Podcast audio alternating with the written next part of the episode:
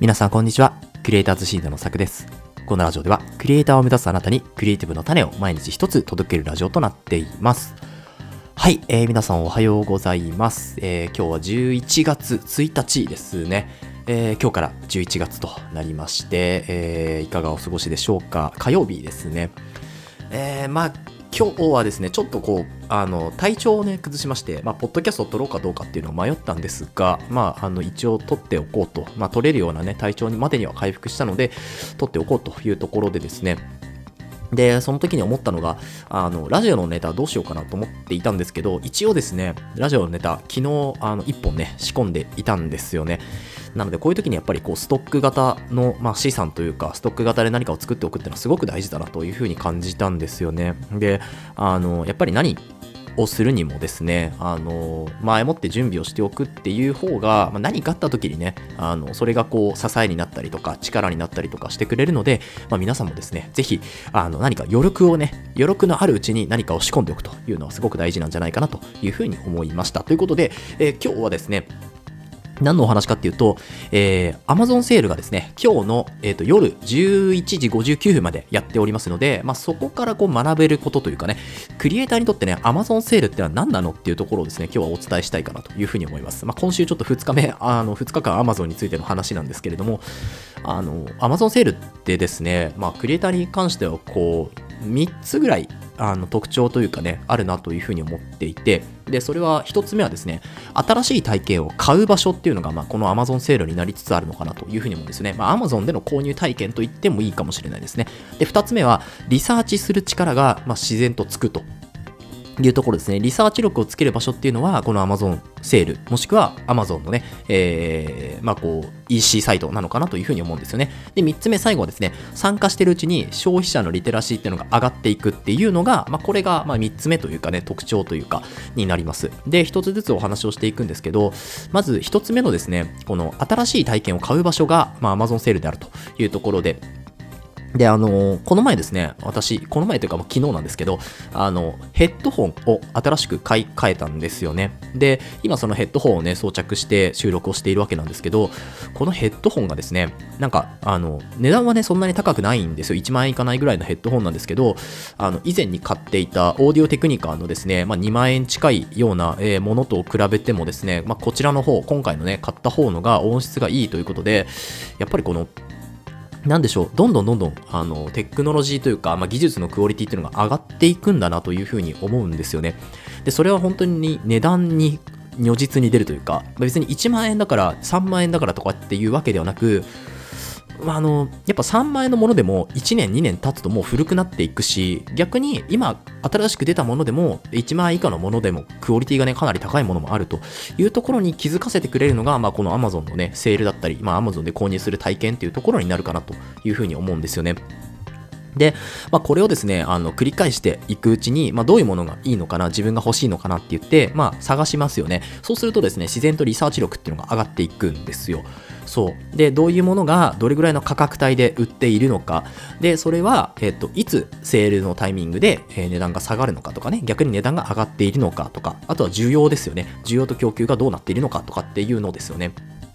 だその辺をですね、あの身につけることができる、体新しい、ま、体験を買う場所としての、えー Amazon っていうところと、あとはリサーチの力をつけるための場所としての Amazon ですよね。で、それに参加しているうちに、自分はどういうものが欲しいのか、まあ、中にはね、あの衝動買いみたいなのする方もいらっしゃるかもしれないですけど、自分としてはどういうものが欲しいのかっていうのをどんどんどんどんこう掘っていくんですよね。なので、まあ、消費者としてのそのリテラシーっていうのがどんどん上がっていくというのが、まあ、クリエイターにとってのね、この Amazon セールであるのかなと思うんですよね。どう今回のセールはどういった商品が目玉になっていて、で、じゃあその目玉になっている商品ってどういう機能があるのか、機能性があるのかとかっていうのをですね、あの一つ一つこう見ていくと。うん、で、ここまでやっぱりリサーチすると嫌でもこう知識はついてくるし、うん、っていうところですよね。なので、あのこの Amazon セールっていうのは一つこうやっぱり見方を変えるとかなりクリエイターとして活動するにあたりえー、いろんなね、スキルを身につけさせてくれるものなのかなというふうに思うのでですね、あの、皆さんもぜひこの Amazon セール、有効活用していただきたいと思います。で、えっ、ー、と、まあ、今日の、えっ、ー、と、夜11時59分までやっていますけど、この後にですね、えっ、と、11月の4週目ですかね、に、えっ、と、サイバーマンデーとブラックフライデーのセール、まあ、大型セールですよね、これが控えているので、まあ、今回のタイムセールで、まあ、余分な買い物をしないっていうのがまず一つですよね。うん、私は、まあ、あのヘッドホンがね、やっぱりこう、どうしても仕事に必要だったので、まあ、買いましたけど、